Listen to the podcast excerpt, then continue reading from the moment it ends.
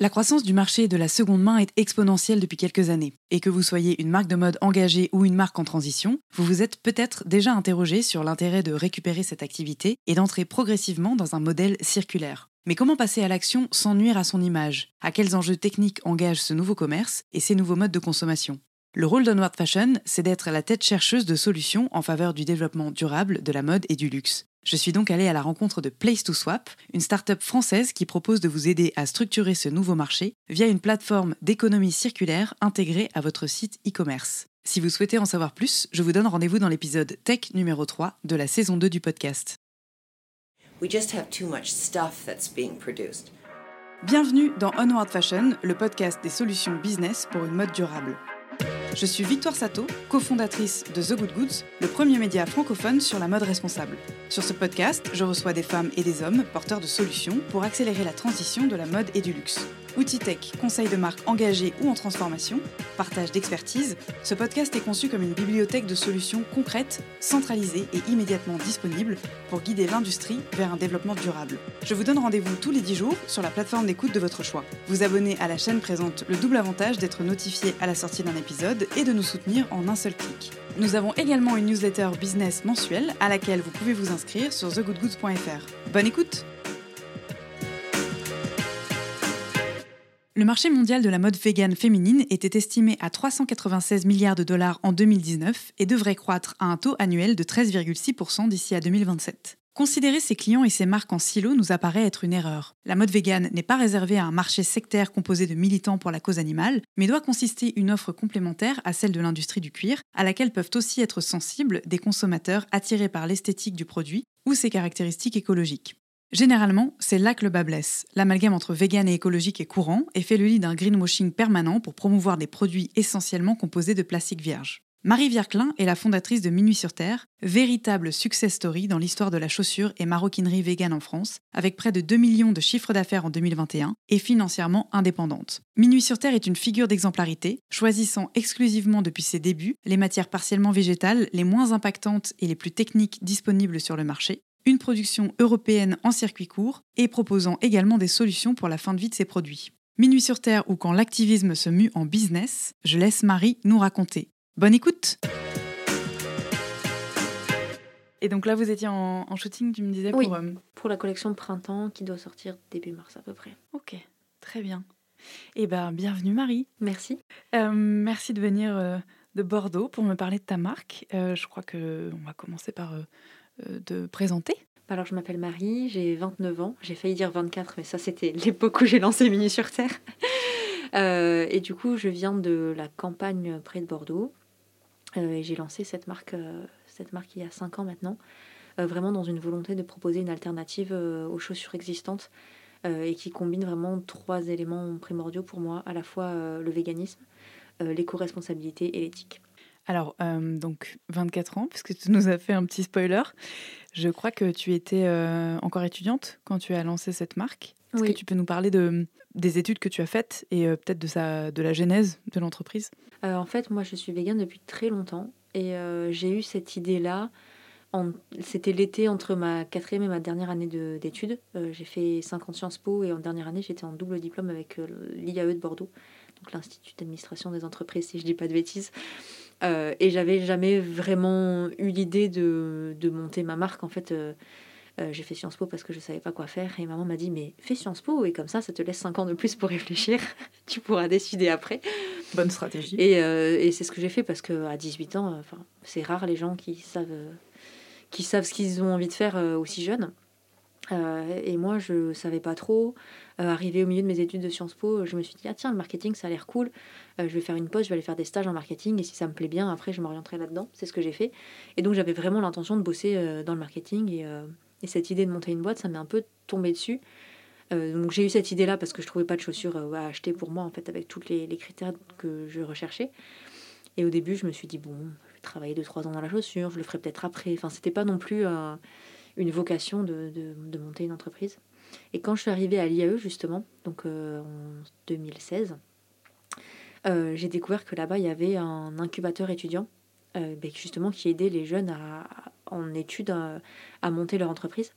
Je me suis dit, ah, c'est pas mal ça quand même. Et puis alors quand j'ai appris qu'en plus ça permettait de convertir le stage de fin d'études en création de projet, je me suis dit, allez, j'y vais. J'ai fait plein de stages.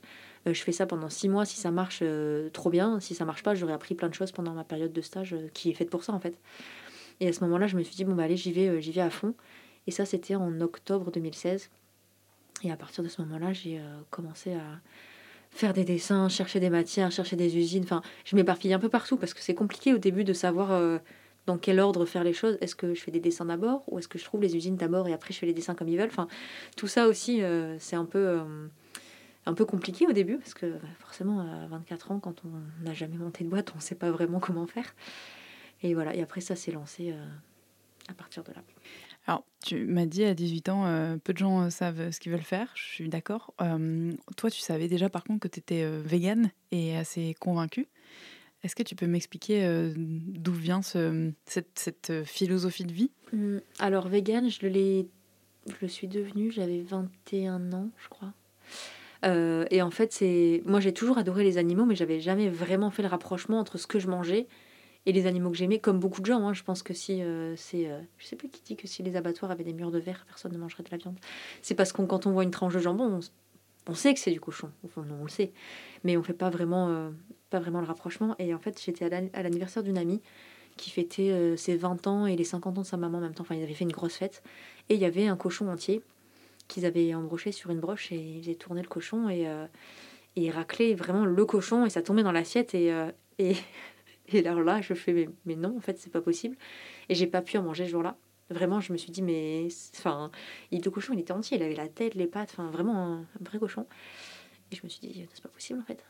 Et c'est venu vraiment comme ça du jour au lendemain euh, j'ai arrêté de manger de la viande.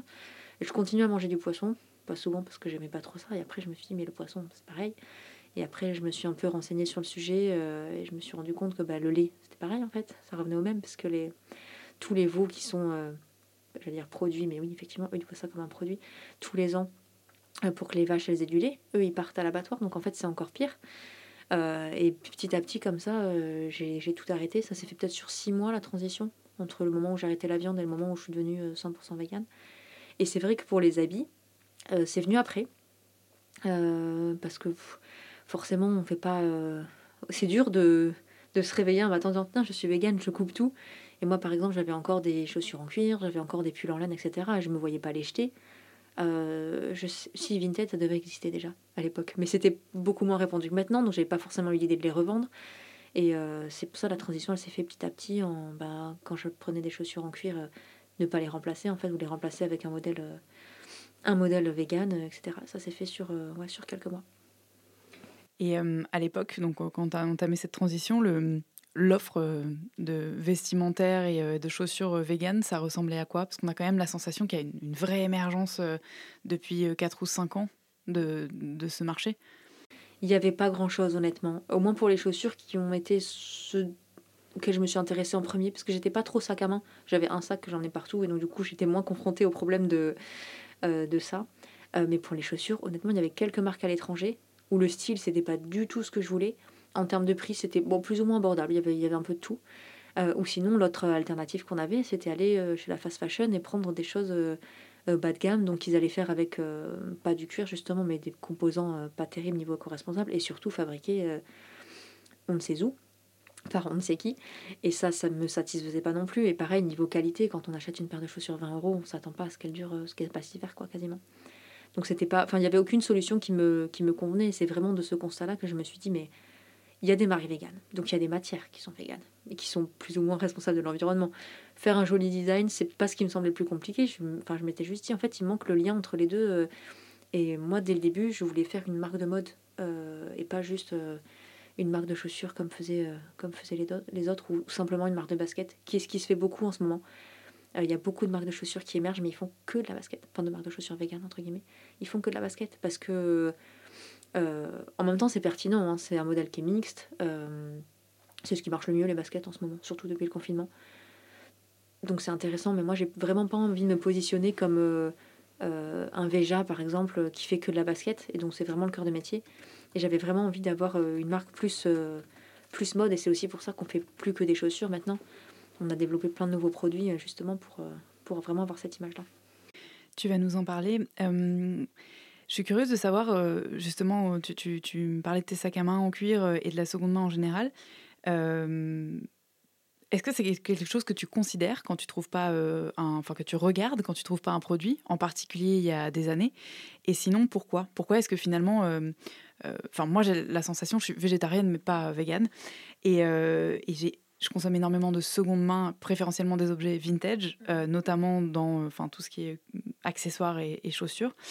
Et euh, j'ai tendance à me dire qu'une paire de chaussures en, cuir ou un sac à main en cuir qui a déjà 15 ans euh, est moins impactant et pour l'environnement et plus respectueux de l'animal que euh, une alternative en, en plastique qui, in fine, va quand même contribuer au réchauffement climatique. Et donc il y, a une forme de souffrance animale indirecte dans cet usage. Je pense qu'il n'y a pas de bonne réponse, mais c'est quoi ton point de vue par rapport à la seconde main? Moi personnellement, je pourrais pas ça me dérange en fait. L'aspect et, de savoir ce que c'est. Par contre, je comprends tout à fait les gens qui le font. Et, euh, c'est très bien. Et même j'ai des, des amis qui étaient au départ euh, très fermés là-dessus et qui finalement se sont rendus compte que c'était une alternative aussi bien. Enfin, à partir du moment où le produit a déjà été acheté, on a déjà contribué une première fois à la, souffrance animale. Maintenant, une fois qu'il est de seconde main, c'est plus le cas. Euh, et c'est toujours mieux de prendre quelque chose qui existe déjà plutôt que de produire quelque chose de nouveau même si c'est la production la plus éco-responsable qui soit, bah, c'est toujours, toujours une production. Donc finalement, la seconde main, c'est une bonne option. Moi, personnellement, ça me dérange. Je sais que, par exemple, je pourrais pas apporter euh, euh, un sac en cuir. Euh, je sais pas, ça me, ça, me, ça me dérange, mais c'est tout à fait personnel. Et par contre, je comprends tout à fait, tout à fait l'inverse. et puis aussi, en tant que... Même si ça me dérangeait pas, je pense que dans l'image, Bon alors, je suis pas hyper connue, personne ne me reconnaît dans la rue. Mais il suffirait d'une fois où quelqu'un me voit avec un, par exemple un sac en cuir, la personne ne sait pas où je l'ai trouvé. Aussi bien c'est le sac de ma grand-mère d'il y a 50 ans, hein, mais euh, ça peut partir très très vite. Ça peut partir très vite. Donc du coup, même si jamais ça me dérangeait pas, je le ferais pas, je pense. Je comprends. C'est intéressant parce que tu as une approche euh, individuelle qu'on retrouve beaucoup dans la communication de ta marque, à savoir euh, beaucoup dans la, la bienveillance, la compréhension et la possibilité d'envisager des alternatives qui ne sont pas relatives à tes convictions. On va me parler un peu plus tard de ça. À quel moment tu as fait le lien entre le, euh, enfin plutôt, euh, tu as réalisé la complexité de créer un produit euh, vegan qui soit également écologique. Parce que ça aussi, c'est un énorme sujet dans toute l'offre vegan vestimentaire et accessoires et chaussures. C'est le fait que la majorité des composants soient d'origine pétrochimique et donc extrêmement polluants et pas souvent durables. Comment ça s'est organisé, toi, par exemple, sur la conception de ton premier produit? C'était compliqué au début parce qu'il y avait beaucoup moins d'alternatives que maintenant. On avait la doublure où il y avait des céréales dedans. Sinon, le reste, c'était que du synthétique parce que bah, finalement, il n'y avait pas le choix. Donc, alors attends, tu as commencé par, par quoi comme type de chaussures? Euh, C'était des bottines, des baskets. On avait un peu une gamme, euh, une gamme assez large. Donc, pour femmes? Pour femmes, dans uniquement pour femmes dans un, dans un premier temps. Et c'est vrai que, euh, bah, par exemple, les premières baskets, qu'est-ce qu'on avait On avait la doublure qui était avec, à partir de céréales, mais évidemment, c'est pas 100%. Il y a entre. Les matières végétales, c'est entre 18 et 30% à peu près. Euh, c'est déjà pas mal, hein, c'est déjà ça de prix. J'aimerais bien qu'on arrive à 100%, mais ça me paraît un peu, un peu utopique. Mais bon, vu comment le secteur bouge, euh, pourquoi pas à, long terme ou à moyen terme. Euh, mais c'est vrai qu'au début, moi, j'étais assez frustrée de voir, notamment sur le cuir de raisin, il y avait beaucoup d'articles qui sortaient dessus parce qu'ils commençaient juste à communiquer dessus, mais c'était pas commercialisé. Moi, j'étais là, bon, bah, je vais attendre, je vais attendre, je vais attendre. Et c'était un peu frustrant au début de se dire, bon, bah voilà, c'est pas parfait. Euh, j'aurais aimé avoir un produit 100% végétal, par exemple, et de ne pas pouvoir le faire, mais en même temps en choisissant la meilleure alternative qui, qui existe. Euh, et il faut savoir euh, se satisfaire de ce qu'on a aussi et de ce qui est disponible, parce que sinon, s'il fallait attendre d'avoir le produit parfait pour lancer quelque chose, on fait jamais rien.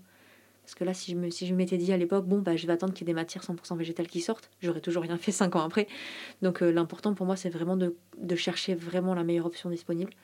Et il faut aussi prendre en compte l'aspect durabilité-qualité, parce que si on a une matière 100% végétale, mais qu'au bout de deux mois, euh, ça ne tient pas, finalement, d'un point de vue éco-responsable, c'est pas terrible non plus. Euh, donc il faut prendre tous ces paramètres en compte. Et euh, surtout, je pense que le plus important, c'est d'admettre qu'on n'est pas parfait et de le dire, le dire aux gens. par exemple, bon, ben voilà, si la matière, il y a 26% de raisin ou 26% de pomme, c'est la pomme qui a 26%. Ben, il faut, nous, on écrit sur le site, il y a 26% de pommes, et après, c'est 35% euh, de polyester, etc., etc. Ça, c'est important pour les gens aussi. Et même si nous, ça nous. Je sais pas si ça nous cause du tort, mais on a beaucoup de questions là-dessus. Ah, mais euh, machin, il a des chaussures 100% en pommes, pourquoi vous, c'est pas le cas? Et on peut pas leur répondre, mais c'est juste que nous, on vous donne la, composition exacte et pas, et pas le voisin. c'est important que les clients le sachent et. On nous a déjà reproché une fois d'avoir réponse à tout. Moi, j'ai envie de répondre euh, aux clients, mais heureusement qu'on sait justifier nos choix, sinon c'est qu'il y a un problème. Si à un moment, vous nous, euh, si on se retrouve en porte-à-faux à pas savoir quoi répondre, c'est qu'il y a un problème quelque part. C'est que soit on n'est pas euh, tout à fait honnête, soit c'est qu'on on essaye de cacher quelque chose. Enfin voilà, pour moi, c'est, cette transparence est aussi hyper importante. Et ce qui est super, c'est de voir qu'en 5 ans, il y a eu énormément d'avancées sur tous les produits, vraiment à tous les niveaux. On peut trouver maintenant des œillets qui sont en métal recyclé, les semelles qui ont une part de caoutchouc recyclé, euh, tout vraiment sur tous les composants, on sent que ça avance. Et ça, c'est hyper bien parce qu'on nous, profite de ces avancées aussi que font euh, les usines respectives de, des composants. Et c'est bien de voir que, que ça avance et qu'on n'est pas, pas tout seul à avoir envie de changer les choses. Comment, euh, comment ça se répartit aujourd'hui? Est-ce que tu peux nous faire un peu le panel de, des différentes matières que vous utilisez pour différents profils de chaussures? Donc, c'est des modèles féminins que tu fais encore aujourd'hui Ouais, qu'est-ce que, qu'est-ce que tu as comme, comme matière employée? Alors pour les chaussures pour femmes, euh, on a plein de matières différentes. On a celle qui contient du raisin, celle qui contient de la pomme, celle qui contient des céréales, une qui a des bouteilles plastiques recyclées. Euh, est-ce que j'ai rien oublié? Et on en a encore quelques-unes euh, qu'on essaye d'éliminer progressivement, qui sont 100% synthétiques. Même s'il y a une part de recyclé dedans, on essaie de s'orienter vers le, le, plus éco-responsable possible. Je pense que depuis cet automne, on n'en a plus. Plus du tout mais on en avait encore jusqu'à l'été dernier pour des questions de bah, justement de meilleur compromis euh, qualité, résistance, euh, durabilité. Euh, donc ça fait beaucoup de matières différentes. On les utilise en fonction des applications. Par exemple, on sait qu'il y en a qui sont plus fragiles que d'autres, qui vont être ok pour faire des petits empiècements de couleurs sur une basket. Par exemple, ça bouge pas. Mais sur la chaussure entière, on préfère choisir une autre qui est un peu plus, un peu plus qualitative. on fait beaucoup de tests. C'est parfois ça qui est très long aussi, qui fait qu'on met parfois beaucoup de temps à lancer euh, une nouvelle matière. Parce que quand on a un nouveau fournisseur, on ne connaît pas, la matière. Eux, ils font toujours des tests, hein. il y a toujours des choses notées, tests d'abrasion, tests de flexibilité, etc. Ils font toujours des tests en amont. Mais on préfère toujours refaire les nôtres après. Et donc on envoie les chaussures euh, au centre technique de la chaussure au Portugal, où ils font des tests de vieillissement accéléré. Ils peuvent le faire sur un petit carré de matière ou sur une, directement une chaussure montée. Euh, on a eu des résultats parfois positifs et à l'usure réelle parce qu'on fait aussi des tests en vie réelle, du coup, avec un groupe, un petit panel de clientes euh, qui peuvent nous faire des tests euh, dans la vie réelle, parce que parfois, c'est pas la même chose. On a eu des, non-concordances entre les tests d'usure accélérée, les tests dans la vie réelle qui se sont très bien passés, alors que sur le papier, c'était pas forcément le cas. Donc, c'est important pour nous de combiner les deux. Et je ne me souviens plus de la question, je crois que je suis partie un peu loin. Non, non, c'était le panel des matières que vous utilisez. Et dans le, déroulé de la marque, en fait, depuis sa création, est-ce qu'il y a des choix justement euh, euh, que tu as fait? Est-ce que des matières que tu utilisais et auxquelles euh, tu as renoncé? Alors, donc, tu as parlé du polyester, ça se comprend, en tout cas des matières 100% euh, plastique vierge. Mais tu vois, dans les alternatives, je sais que c'était Umoja, notre micro, la marque de basket, qui disait que le liège, ils en étaient revenus parce qu'il y avait beaucoup d'intox autour du côté 100% naturalité de la matière. Parfois, il y avait du plastique injecté dedans, que en fait, c'était aussi l'objet de déforestation et de, de, déplacement de population à certains endroits, sous couvert de faire pousser massivement la matière, etc. Est-ce que, euh, ce que toi, tu as renoncé à des choses? Alors, on a renoncé à des choses, mais avant même de les essayer. D'accord. Euh, par exemple, euh, le, y a le, on, a beaucoup parlé du cuir d'ananas à une époque. sur le papier, c'est très bien. En termes de composition, c'est pas mal. sauf que bah, les ananas, ils viennent des Philippines. Donc, nous, on s'est dit, Enfin, c'est loin quand même. C'est loin et on a des alternatives en France, enfin pas en France, mais en Italie et en Espagne quand même beaucoup plus frais. Et on s'est dit, bon, ben, on a suffisamment d'alternatives, on n'est pas obligé de faire une salade de fruits avec euh, toutes les matières qui existent.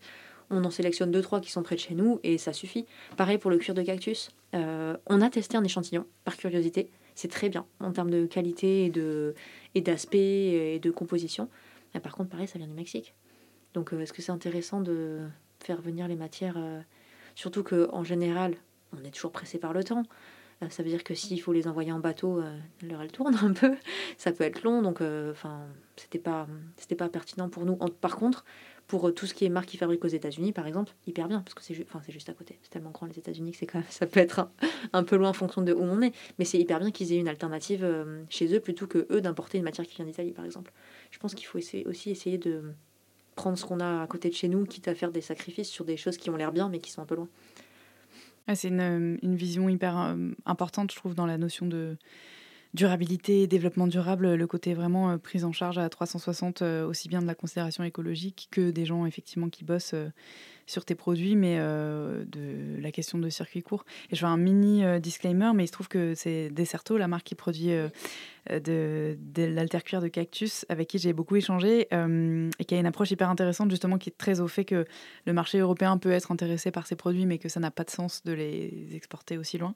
Et donc, ils sont en train de réfléchir à trouver des hum, écosystèmes compatibles avec la culture du cactus, donc notamment, je crois que c'est en Sicile et euh, en, Italie euh, du Sud, euh, pour, et en, Afrique du Nord également, pour faire pousser en fait le cactus sur place et pour développer des usines pour voilà, produire et vendre en circuit court. Donc, garde un œil quand même sur Peut-être que sur ta ça serait chouette. Cactus. Ça serait chouette.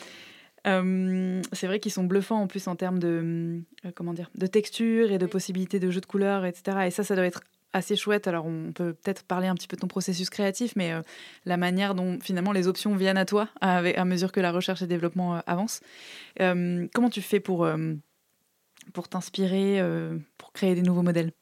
Alors, on a quatre collections par an. on a préféré faire quatre petites que deux grosses, tout simplement pour coller plus aux saisons, parce que c'est vrai que en général, dans les marques de mode classiques, le printemps-été va sortir au mois de janvier et l'automne-hiver au mois de juillet, après les soldes en fait à chaque fois. Euh, pour nous, ça faisait pas trop de sens. C'est un peu compliqué parce que du coup, ça veut dire qu'on sort du printemps-été au mois de janvier, mais les gens, ils ont pas envie d'acheter des sandales au mois de janvier, clairement. Euh, donc, on s'est dit, on fait quatre, euh, quatre collections pour coller un peu aux saisons. Et à chaque fois, c'est. au début, on fait des recherches d'inspiration, genre de choses qu'on aime bien, des photos de paysages, ça peut être vraiment tout et n'importe quoi. Hein. et à partir de là, on arrive à dégager un thème. On sait aussi, euh, bah, par exemple, pour le printemps, il nous faut euh, tant de paires de sandales à talons, tant de paires de sandales plates, tant de paires de baskets. Donc on a toujours une trame à peu près en fonction des ventes des années d'avant, donc on sait à peu près ce qu'on doit fabriquer. Euh, ensuite, on cherche des inspi vraiment par modèle, typiquement. ensuite, on fait plein de dessins. Ça, c'est la partie la plus longue parce qu'on en fait plein. Il y a beaucoup de déchets, entre guillemets. on fait plein de dessins. On est deux à travailler sur la partie produit au sein de l'équipe. Donc il y a Myrtille qui est chef de produit et moi-même. De temps en temps, on fait appel à des stylistes extérieurs quand on a envie d'avoir euh, des modèles un peu plus recherchés, un peu sortir de notre zone de confort en fait. Euh, et une fois qu'on a tous ces dessins, on les décline en plein de couleurs, ce qui prend aussi du temps, en fonction forcément des coloris disponibles. Euh, c'est pour ça que des fois les gens nous demandent Ah, pourquoi tel modèle il est en bouteille plastique et celui-là il est en pomme? Ben, C'est souvent une question de couleur, c'est en, fonction des, en fonction des couleurs disponibles. Euh, une fois qu'on a ça, et eh bien, on essaye d'harmoniser pour pas avoir 3000 euh, modèles à, la fin de la collection parce que c'est assez dur de, de se restreindre, sachant qu'on on essaie de se limiter à 35 paires par collection. Enfin, ça fait en général 8 euh, modèles avec les déclinaisons de, de couleurs. c'est difficile. Parce que quand on a une paire qu'on aime bien, on a envie de l'avoir dans 50, dans 50 coloris, mais bon, on sait très bien que après on a des minimums de quantité à l'usine et puis il faut les prendre en photo, il faut les mettre sur le site, ça fait beaucoup de travail, enfin, du coup ça, ça devient compliqué. Euh, donc on essaye de se limiter à 35 paires et on essaye de choisir bah, des couleurs qui vont bien avec le thème qu'on a, a choisi. Euh, par exemple, si on a envie de mettre un peu de une couleur un peu plus flash, on sait très bien que ça sert à rien de la mettre sur tous les modèles parce que c'est une, couleur qui va plaire, mais pas forcément en grande quantité. Euh, parce que les gens sont assez, enfin notre clientèle est assez raisonnable en fait sur sur la consommation. Il y a des paires qui vont beaucoup aimer, qui vont être très instagrammables en gros. Euh, mais après, les gens, ils vont réfléchir, ils vont se dire Ah, mais euh, celle-là, en, bleu pétant, elle est trop belle et tout, mais finalement, est-ce que je vais la porter avec tout? Et ils vont acheter du camel, en gros.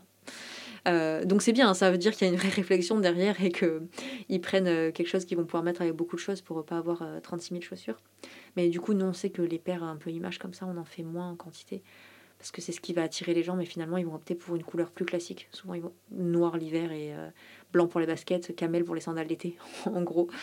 Euh, et comme ça, euh, ça peut quand même plaire à des personnes qui ont envie d'un peu, un peu de couleur. Mais on sait qu'on reste sur les valeurs, les valeurs sûres quand même pour, pour beaucoup de gens. Vous avez une, politique particulière justement de, de stock. Euh, enfin, tu parlais de, de quantité, mais est-ce que vous faites, enfin, vous produisez au plus proche de la demande? Est-ce que vous faites un peu de préco aussi pour ça? Alors au début, on faisait vraiment des quantités qu'on estimait en fonction des ventes des années passées. Euh, ça marchait bien. Et bon, forcément, il y avait des fois, on se trompait sur un modèle. par exemple, un modèle, on pense qu'il va trop bien se vendre. On en fait un peu plus et finalement, c'est un flop. C'est arrivé. l'inverse aussi. Euh, quand c'est l'inverse, c'est moins grave parce qu'on peut mettre en place des précommandes et, euh, et reproduire ce que, les gens, ce que les gens ont précommandé. Donc, ça, c'est bien. Et c'est vrai que depuis le Covid, on essaye de changer un petit peu ce système-là pour continuer à faire du stock parce que les gens ils aiment quand même bien avoir leur, leurs chaussures tout de suite. Donc on fait par contre des petits stocks, surtout. Et ce qui marche bien, on les repasse en précommande et on fait des réassorts. Et en fait, c'est, mieux pour tout le monde. Nous, on a moins de stock qui. Euh, pas qui dort, mais bon. Euh, il y a moins de stock à l'entrepôt parce que forcément, on fait des plus petites quantités de base. Euh, les gens qui veulent vraiment un modèle, bah, ils se dépêchent de l'acheter. Et s'ils le veulent, mais qui sont prêts à attendre, bah, il suffit de l'acheter en précommande après. Finalement, ça satisfait un peu tout le monde. c'est juste assez compliqué en ce moment parce qu'on a encore pas mal de. Alors, c'est pas forcément des retards post-Covid, mais pas mal de problèmes d'approvisionnement en ce moment. Euh, il y a les semelles qui sont pas là, ou les lacets. Et finalement, on annonce des dates de réassort, mais on doit repousser, repousser, repousser, repousser. Et ça, c'est assez compliqué en ce moment. C'est pour ça qu'on ne le fait pas sur euh, tous les modèles, parce que ce serait la catastrophe à tout gérer. Euh, j'aimerais bien que la situation se rétablisse et que quand les usines nous disent oui, le mois prochain c'est bon, le mois prochain c'est bon, effectivement. Parce que sinon, après, nous, on est un peu en porte-à-faux au niveau des clients. Oui, on vous avait promis un réassort le 15 janvier, mais finalement, ça sera plutôt le 30. donc après, nous, on est obligé de désolé, il y a un problème, donc du coup on vous fait un petit code promo, ou alors euh, vous aurez une petite surprise en plus, ou la livraison express offerte. Enfin, c'est euh, difficile de les réassorts en ce moment et les précommandes parce que c'est très dur de donner une date, une date exacte aux clients. Et ça, tu penses que c'est dû à la non-disponibilité des matières premières ou le fait qu'il y ait beaucoup de gens qui soient en arrêt de travail? Euh, Les deux. Les deux. Les usines tournent un peu au ralenti et il y a des choses, des fois, les chaussures sont prêtes et il manque les semelles. Donc, euh, bon, ils sont là, ils, peuvent rien faire. Et ça, oui, c'est un peu les deux. D'un autre côté, ce que j'entends, c'est hyper euh, intelligent parce que tu mets pas toutes tes œufs dans le même panier. Tu as un modèle qui est euh, en distribution directe pour l'instant. Enfin, quoique je sais pas si tu as des revendeurs. Pas beaucoup. Mais tu as à la fois cette, enfin cette double vitesse de vendre en préco ou de vendre sur stock. Et ça te ça te permet de faire un petit peu de tampon. Et en même temps, en t'écoutant, je me dis, bon, si elle a monté sa marque euh, il y a quelques années, euh, avec ce mode de, de, ce type de, déjà sur un marché qui est assez nouveau et avec ce mode de distribution qui est assez nouveau aussi, euh, comment est-ce que tu as fait cet apprentissage, tu vois? Comment est-ce que, est-ce que d'emblée tu t'es dit que tu allais vendre sur Internet Comment est-ce que tu as finalement construit le modèle de cette entreprise alors que tu n'avais pas les bases? Je savais que je voulais faire de la vente sur Internet parce que moi je déteste le côté commercial je me suis dit jamais je prends mon téléphone pour appeler une boutique, c'est mort. Donc du coup, euh, de base, je les avais complètement euh, évincés. Je me suis dit j'en ferai pas du tout. Ça m'intéresse pas du tout ce côté-là. En plus, ils prennent une marge qui est de, de 5, de 6. Sur certains produits, c'est à peine ce qu'on fait nous. Donc bah, c'est compliqué. Je suis obligée de leur dire bon bah vous devez faire moins parce que sinon moi j'ai plus rien et si, vous me prenez 20 paires en plus ça m'intéresse pas. Euh, donc il y a ça et il y a le fait aussi que pour les distributeurs on est hyper en retard dans le processus de développement. Euh, parce que en général, ils achètent euh, des fois quasiment un an avant. Euh, par exemple, les gros magasins, ils vont boucler leur commande automne-hiver 2022 là maintenant. Parce que nous, là maintenant, on n'a même pas le shoot. Bah, comme je disais, on fait le shooting du printemps en ce moment.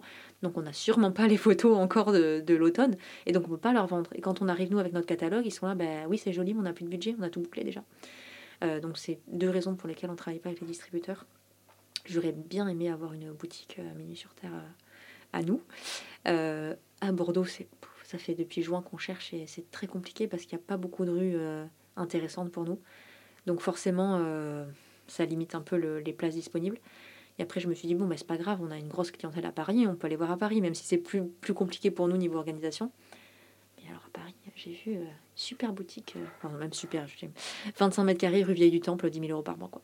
Donc euh, il, faut, il faut les avoir aussi. Pour, euh, et ça paraît. Euh, puis 25 mètres carrés, c'est trop petit en plus. Il nous faudrait moins 50.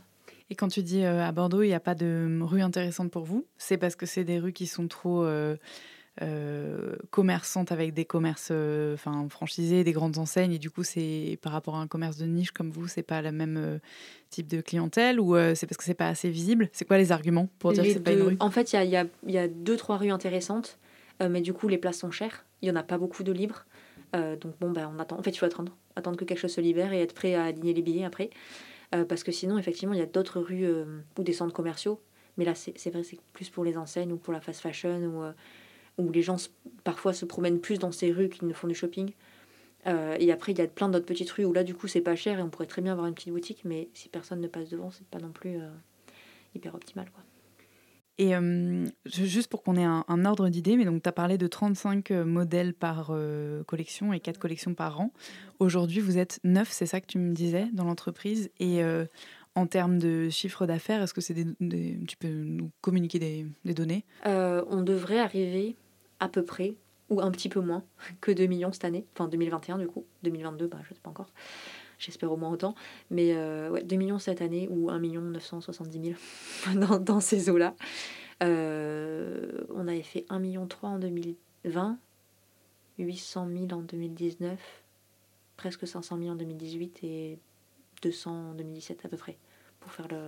Donc c'est bien, ça a bien, ça a bien marché, sachant qu'il y a un an et demi, on était deux encore. Donc euh, c'est vrai qu'on a pas mal grossi cette dernière année. Euh, parce que tout simplement, moi j'ai envie de faire plein de choses et toute seule je peux pas. Donc euh, c'est vrai que ça grandit bien. Là, je pense que stop maintenant, je suis pas. Et à chaque fois, c'est pas une croissance qui a été enfin cherchée entre guillemets. Nous, on fait ce qu'on aime faire, on fait ce qu'on peut faire, et si ça marche, tant mieux. Euh, c'est un peu comme ça que ça, ça fonctionne. On n'a pas d'objectif. Euh, niveau contrôle de gestion, moi, c'est zéro. Il faudrait peut-être que je m'y mette à un moment ou à un autre, mais c'est vrai que c'est, je suis pas du tout sur le côté financier. Donc je me dis, bon, tant que ça marche, il y a des sous sur le compte, c'est bon. mais c'est vrai qu'il n'y a, pas, euh, il a pas du tout d'optimisation financière. Peut-être que je devrais le faire, hein. il faudrait que je le fasse, je pense. Mais... Ce qui veut dire que vous n'avez pas d'investisseur non. Parce que sinon, tu, tu devrais faire ça. non, mais ce qui est une très bonne chose. C'est aussi pour ça que j'en ai pas, parce que je sais que j'aurai des comptes à rendre et ça m'intéresse pas du tout de devoir euh, rendre des comptes à des gens euh, qui parfois. Enfin, peut-être des très bonnes idées, hein, mais euh, moi, depuis le début, d'ailleurs, j'ai fait une, une ERL pour ça. Hein. Je savais que j'étais seule et que je resterais seule et que je donnerais des parts à personne parce que c'est mon bébé, j'ai pas envie que quelqu'un d'autre me rentre et qu'il soit capable de me dire Ah, mais finalement, le vegan, ça marche plus trop et si tu faisais du cuir maintenant? Bon, j'exagère un peu, hein, je, force un peu le trait, mais c'est vrai que d'avoir cette euh, indépendance-là vis-à-vis de tout le monde, c'est trop bien. C'est trop bien. Si on avait lancé un nouveau produit, bah, si toute l'équipe euh, trouve que c'est une bonne idée, bah go. On n'a pas besoin de, l'aval de qui que ce soit. Euh. C'est vrai que c'était hyper important pour moi de, d'avoir ça. Je me suis posé la question un moment en me disant oulala, là là, il faudrait grossir très vite parce que sinon, imaginons, les Galeries Lafayette montent une marque végane et ils nous mangent et après on n'existe plus. Et j'avais vraiment cette crainte au début de me faire avaler par quelqu'un d'autre en fait et de me dire que bah là c'est trop cool, moi ça me plaît, ça marche bien, mais si jamais quelqu'un arrive et nous, nous, met à la, enfin, nous met à la porte, ça serait trop horrible et j'aurais plus de travail et Canel elle pourrait plus rester avec moi. Enfin, du coup, Canel, Canel c'est mon bébé chien qui n'est pas là, qui n'est plus un bébé d'ailleurs depuis parce qu'elle doit avoir 8 ans maintenant. Alors attends, parce que est-ce que tu l'emmènes au bureau ou, euh, Ah, Canel, je l'emmène partout. Parce au bureau, à l'incubateur, à la banque, chez le comptable. En off, euh, j'ai su qu'elle n'était pas toute seule, qu'il y avait aussi euh, des chevaux, des poules, euh, des, des, chats et tout un tas d'animaux qui t'accompagnent au quotidien. Mais eux, ils sont à la maison. quand j'ai lancé Mini sur Terre, il n'y avait que Canel. C'était mon premier chien, c'est aussi pour ça que je l'ai fait. Je me suis dit, mais ah tiens, si jamais je lance ma marque, ça veut dire que je travaille d'où je veux. Donc je peux garder mon chien avec moi. Ça, je ne l'ai pas dit au début parce que je pense que mes parents, ils auraient mal pris si je leur avais dit Bon, je lance ma marque, mais c'est juste pour avoir le chien avec moi, vous inquiétez pas, tout va bien se passer.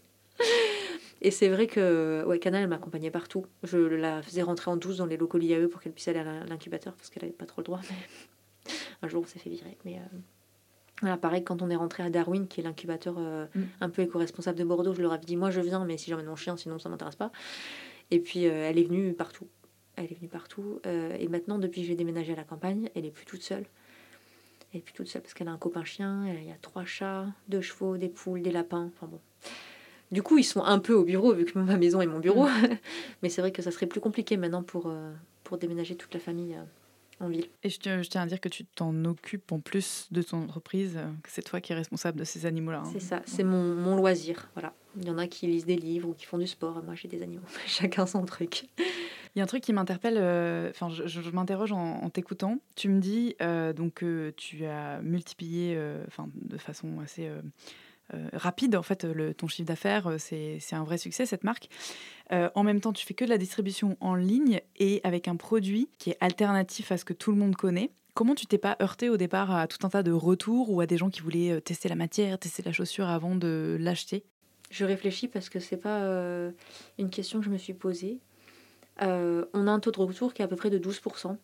Cézanne, c'est 25 à peu près. Énorme un truc énorme.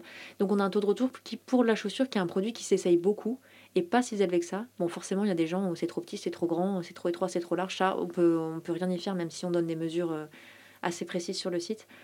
Euh, on n'a jamais eu de hum, retour concernant euh, l'aspect. Enfin, ou alors très rarement. Il y a personne qui nous a dit Ah, finalement, ça ressemble pas, c'est du cuir, ça m'intéresse pas. On a eu très peu ce, cet argument-là. Bon, après, parce qu'on choisit les matières pour, forcément, il y a des gens qui, qui renvoient pour, juste pour regarder. Mais sur la chaussure, c'est quand même moins marqué que sur les vêtements. Je sais que les marques de prêt-à-porter, ça c'est mon entrepôt qui me dit ça en off, il y a beaucoup de gens qui commandent plein de trucs, plein de trucs juste pour voir, alors que la chaussure, finalement, ils le font moins. Euh, ils achètent vraiment s'ils veulent le modèle. Après, on a toujours qui prennent 3-4 modèles et qui en gardent qu'un parce qu'ils avaient envie d'essayer plein de trucs. Surtout qu'on fait les retours gratuits, donc euh, ça incite pas les gens à faire attention. Nous, on leur dit quand même que les retours sont gratuits pour eux, certes, mais pas pour nous, sûrement pas pour nous, et encore moins pour la planète parce que ça fait repartir dans l'autre sens. Euh, mais globalement, les gens sont assez raisonnables. Et on n'a pas, pas eu trop de soucis par rapport à, ça. Et en fait, je touche du bois parce qu'on n'a jamais eu de problème. Il n'y a jamais de moment où je me suis dit, oulala, catastrophe, on vend plus, qu'est-ce qu'on fait? Et c'est aussi parce qu'on a su à chaque fois bah, s'améliorer dans les produits, les compositions, le design, euh, la com, euh, et que tout est en évolution permanente. On n'est pas figé sur, euh, sur un modèle. Et moi, je vois très bien ce qu'on faisait il y a cinq ans. Bah, maintenant, ça passerait plus. Ça passerait plus parce que le design, il n'était pas forcément hyper recherché. les photos, bon, bah, c'était pas toujours l'idéal au tout début. pareil, la com, il y a plein de trucs qu'on faisait qu'on se permettrait plus de faire maintenant parce qu'on s'est un peu, un peu professionnalisé. C'est-à-dire, euh, tu veux dire en termes de, d'esthétique et vraiment de technique de com pure ou bien en termes de message euh, euh, En termes de message aussi, on a changé un peu. Mais en termes ouais, d'esthétique par exemple sur un montage photo ou une story qui était pas forcément idéale. et c'est ça aussi qui fait, je pense, le succès de la marque, c'est qu'on est sans arrêt en train d'avancer.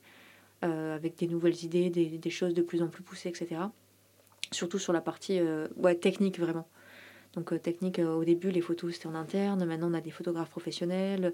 Pareil, les mannequins au début c'était des copines, maintenant c'est des pros. Enfin, il y a tout qui s'est s'est amélioré avec le temps et avec le budget aussi. Parce qu'au début, j'étais hyper, enfin, hyper radine, je vais pas dire ça comme ça, mais tout enfin, j'avais pas d'argent. Moi j'ai lancé la boîte avec un prêt étudiant de 15 000 euros, donc je faisais attention. Le moindre centime était vraiment réfléchi, calculé. Euh, en mode, ah là là, bon, alors du coup, euh, là, on va même pas prendre, on peut même pas prendre un Uber parce que tant pis. Enfin, c'était vraiment, euh, au début, tout était vraiment très calculé.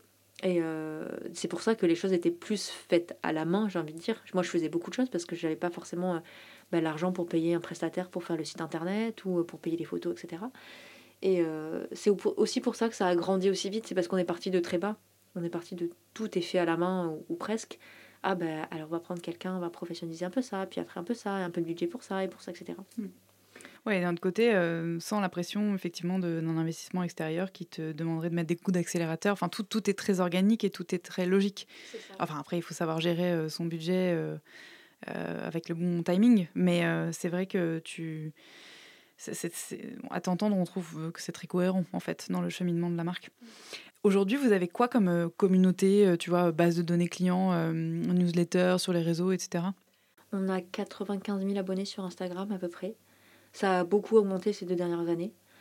Facebook, on a 30 000, mais on a 30 000 depuis 4 ans. Facebook, on sent que c'est un peu, un peu mort en ce moment. en base de données, j'ai pas envie de dire des bêtises. Je pense on est au moins à 30 000 abonnés à la newsletter. J'ai pas envie de dire de bêtises, je pense que c'est ça je n'ai pas vérifié mes chiffres avant de venir. Euh, et euh, voilà, je ne sais pas s'il faut que je. Ouais, bah, je veux bien que tu, me, que tu me parles un petit peu justement de tes clients et tes clientes. Euh, qui sait, j'imagine que tu as le, enfin, le, la personne végane militante convaincue, mais tu as aussi des gens que tu as su séduire par l'esthétique. Donc, approximativement, si tu peux me parler des, des personas.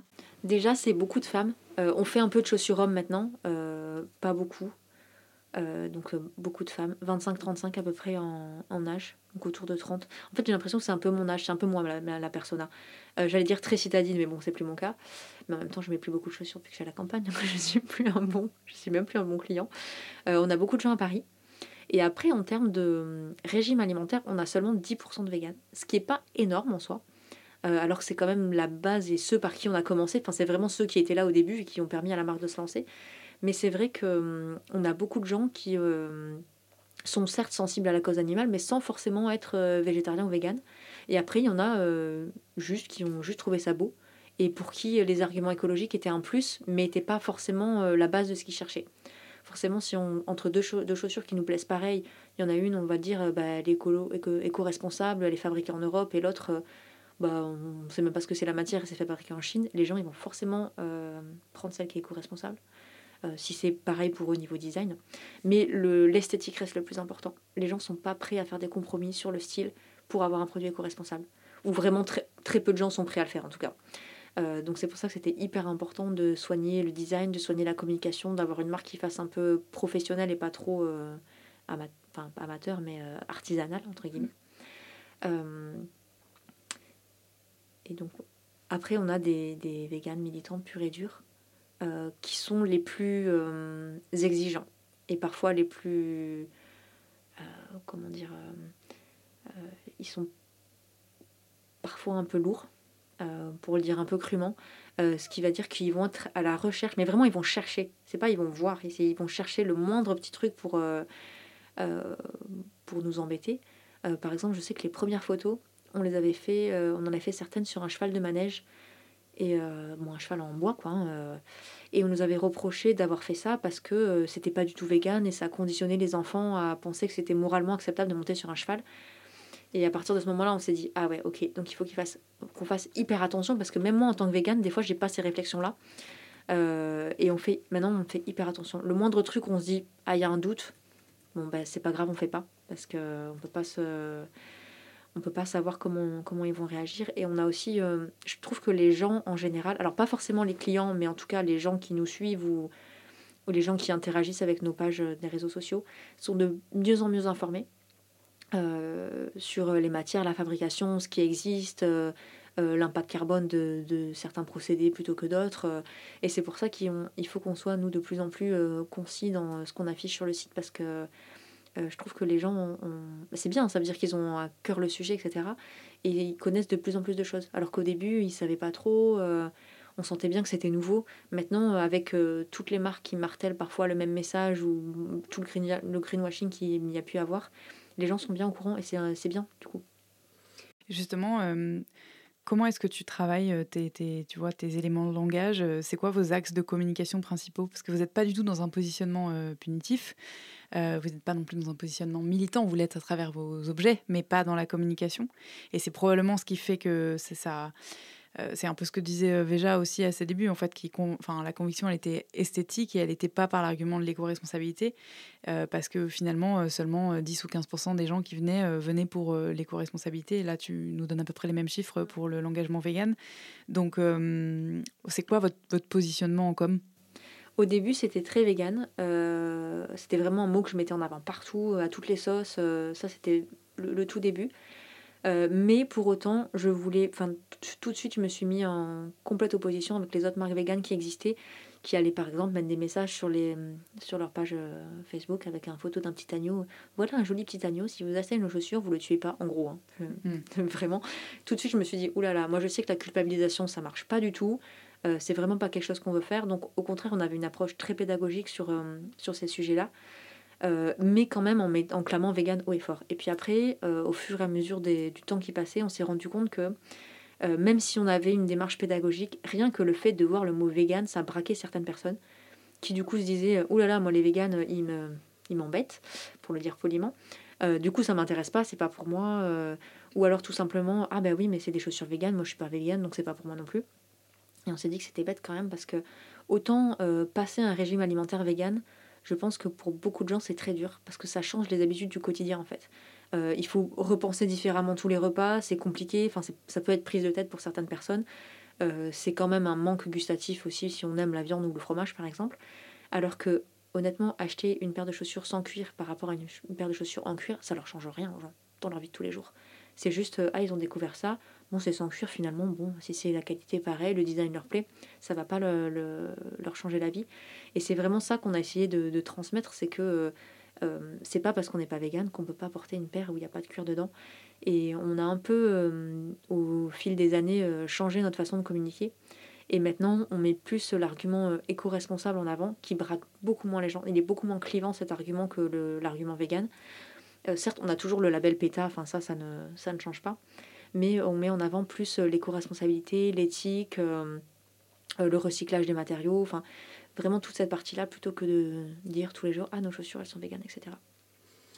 On n'en a pas parlé tout à l'heure sur l'aspect prod, mais tu as mentionné le côté production locale et notamment Europe versus Chine. Euh, mais aussi Europe versus France. Et c'est un choix, je crois, enfin, qui a été vachement réfléchi. Euh, est-ce que tu peux nous en parler? Alors au début, euh, je me suis renseignée pour le Made in France. C'était pas forcément un choix judicieux parce qu'en termes de rapport qualité-prix, c'était pas le plus intéressant.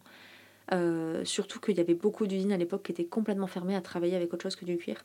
Donc j'ai migré vers le Portugal. Finalement, depuis Bordeaux, il y a 1000 km, enfin, c'est moins que Marseille-Lille. C'est ce que je dis aux gens qui me disent que c'est trop loin.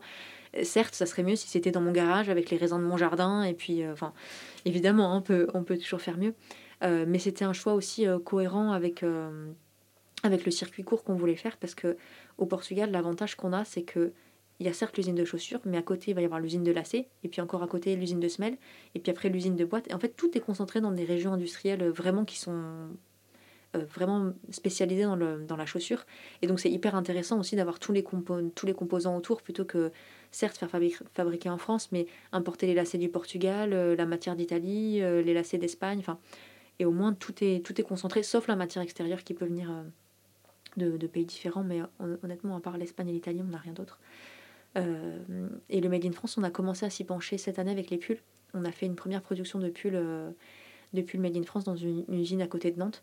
Et honnêtement, pour l'avoir fait en voiture, l'aller-retour sur la journée, c'est bien plus tranquille d'aller au Portugal que d'aller à Nantes. Mais bon, euh, c'était quand même bien, ça, ça, a bien marché. J'étais contente de, de, la réponse des gens et de voir qu'ils étaient prêts à payer un peu plus pour, pour avoir un produit Made in France. Donc ça, c'est bien. Donc c'est une piste qu'on va creuser. Alors, on ne passera pas toute notre production en France parce qu'il faut quand même qu'on puisse garder euh, des paires euh, plus accessibles euh, bah, pour ceux qui nous ont connus pour ça et à ces prix-là et qui vont pas forcément comprendre si d'un coup tous nos produits passent, passent made in France avec une augmentation de prix qui sera, qui sera évidente. du coup, l'idée c'est de tester sur un ou deux produits et puis avoir un peu une gamme, une gamme mixte pour des gens, parce qu'il y a des gens pour qui c'est très important le made in France, d'autres pour qui le made in, in Europe est vraiment suffisant. Donc ça dépend vraiment des, ça dépend vraiment des gens et l'idée c'est de réussir à cohabiter avec les deux. Et en termes de, euh, de différence euh, sur par exemple une entrée de gamme, euh, aujourd'hui sur un produit made in Portugal, une paire de chaussures et versus made in France? Ça dépend quelle option on prend. Parce que moi j'étais allée voir une option, une usine made in France et il m'a dit mais pas de souci, on peut s'aligner avec les prix du Portugal. Euh, par contre, du coup, ça veut dire que la découpe et la couture, c'est fait en Inde ou en Turquie? Je suis bah non, en fait, ça m'intéresse pas trop du coup. Mais ça dépend, ça dépend des modèles. Par exemple, pour une paire de bottines euh, au Portugal, c'est entre 40 et 55 euros en sortie d'usine, sans le packaging, sans le vraiment juste la fabrication. Et en France, c'est plutôt 55-65. Euh, Donc ça paraît pas si énorme que ça de base, mais répercuté sur beaucoup de paires de chaussures, ça fait une grosse différence. Donc il y aurait forcément invariablement une, augmentation de 30-40 euros sur les paires. Au moins, au moins, vraiment minimum.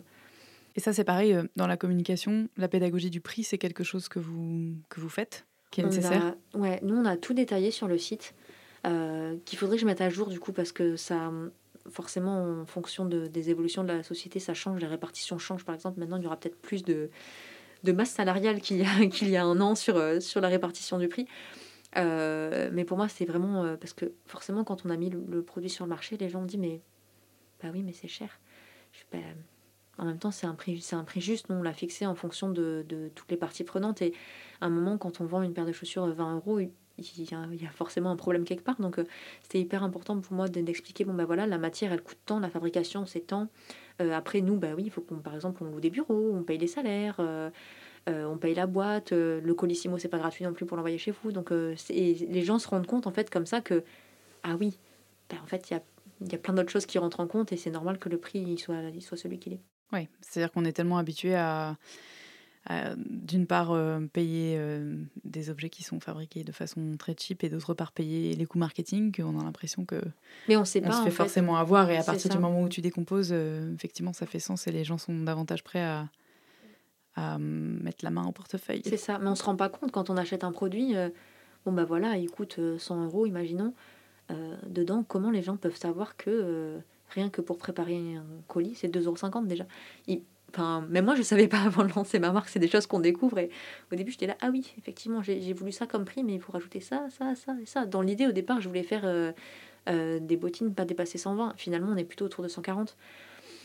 Parce qu'il y avait plein de trucs que même moi, j'avais pas imaginé. Donc, c'est compliqué pour les gens de, de, savoir sans être dans le milieu. Comment tu perçois aujourd'hui le, l'évolution de l'offre, euh, notamment donc euh, des marques de chaussures conventionnelles qui se mettent à proposer des, alternatives euh, véganes.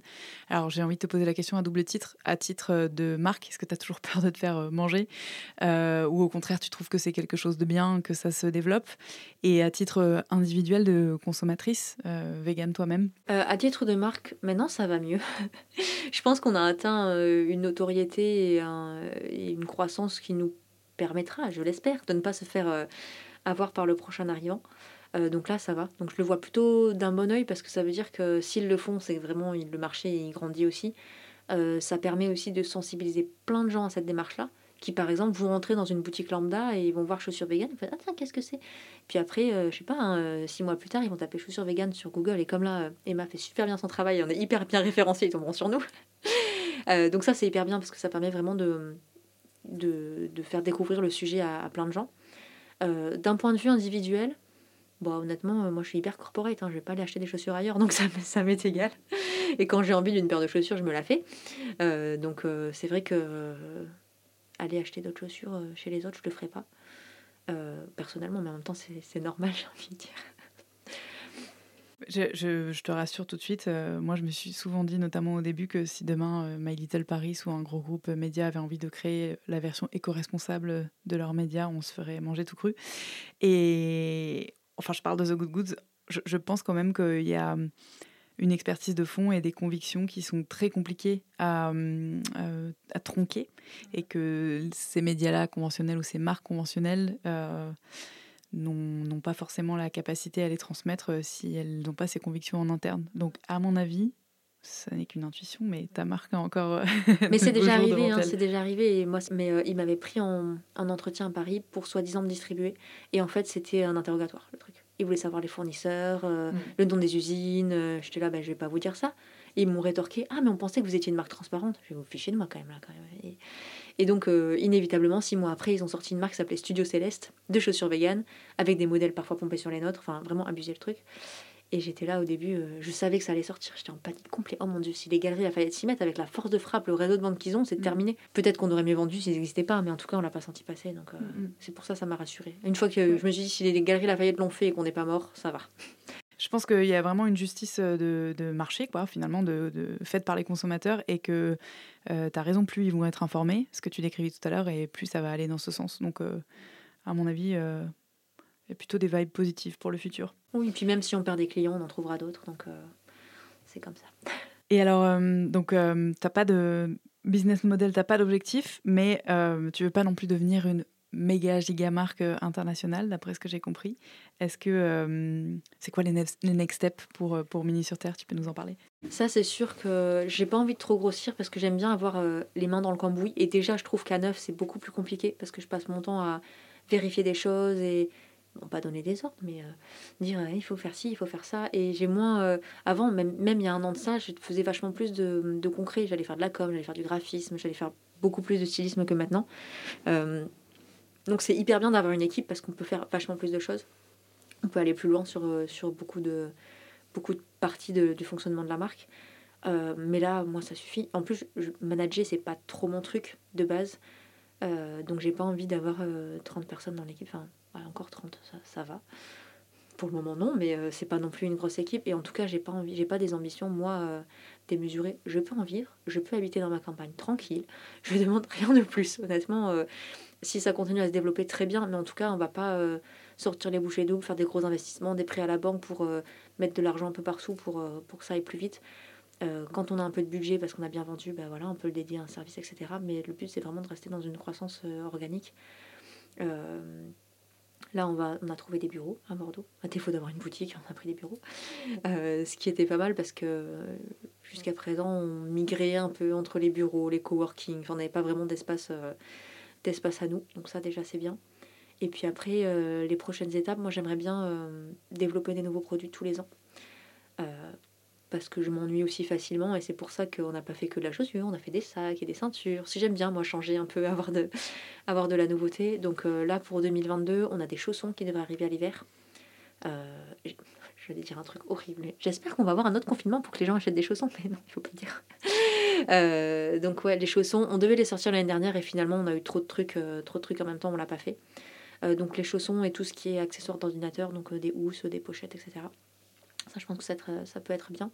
Et ensuite, pour 2023, on n'est pas encore, n'est pas encore décidé, mais on aimerait toujours. Enfin, de toute façon, ce qui va guider le développement des futurs produits, c'est est-ce que c'est éco-responsable, est-ce que c'est vegan et est-ce que ça apporte quelque chose de nouveau sur le marché?